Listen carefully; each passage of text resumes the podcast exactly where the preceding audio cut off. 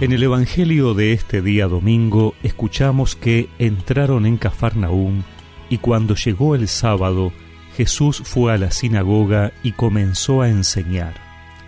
Todos estaban asombrados de su enseñanza, porque les enseñaba como quien tiene autoridad y no como los escribas. Y había en la sinagoga un hombre poseído de un espíritu impuro que comenzó a gritar, ¿Qué quieres de nosotros, Jesús Nazareno? ¿Has venido para acabar con nosotros? Ya sé quién eres, el Santo de Dios. Pero Jesús lo increpó diciendo, Cállate y sal de este hombre. El espíritu impuro lo sacudió violentamente y dando un gran alarido salió de ese hombre. Todos quedaron asombrados y se preguntaban unos a otros, ¿Qué es esto? Enseña de una manera nueva, llena de autoridad. Da órdenes a los espíritus impuros y éstos le obedecen. Y su fama se extendió rápidamente por todas partes en toda la región de Galilea.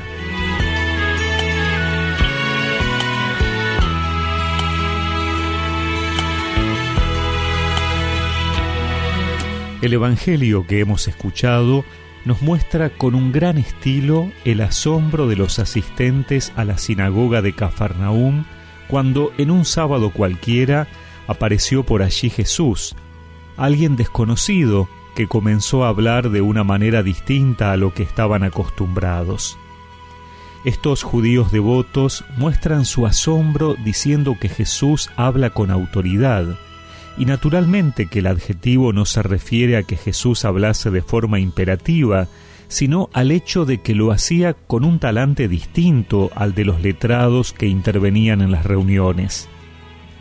Jesús hablaba con autoridad porque estaba empapado de lo que decía, creía profundamente en el mensaje que transmitía y vivía totalmente la problemática de los hombres que lo escuchaban.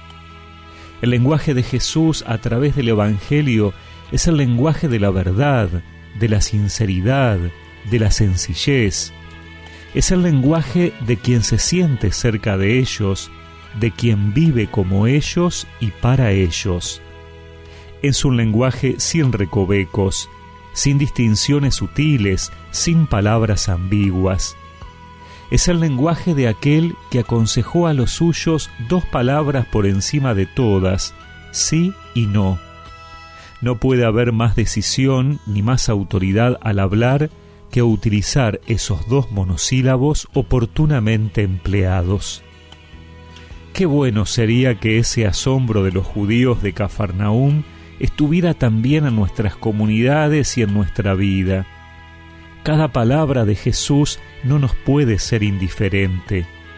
Ella tiene la autoridad de Dios.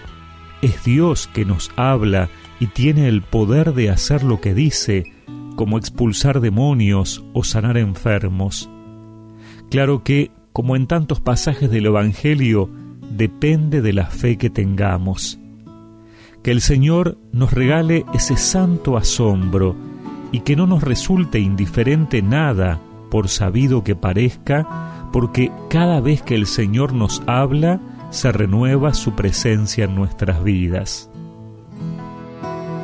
Encuéntrame allá, donde nunca hemos ido.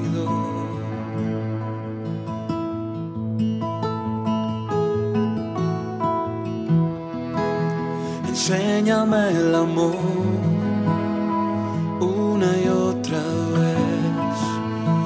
quiero sorprender. Y no escandalizarme.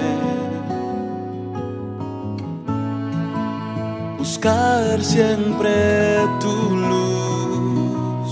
Oh, reconocer tu rostro que todo el día me sorprendas Jesús.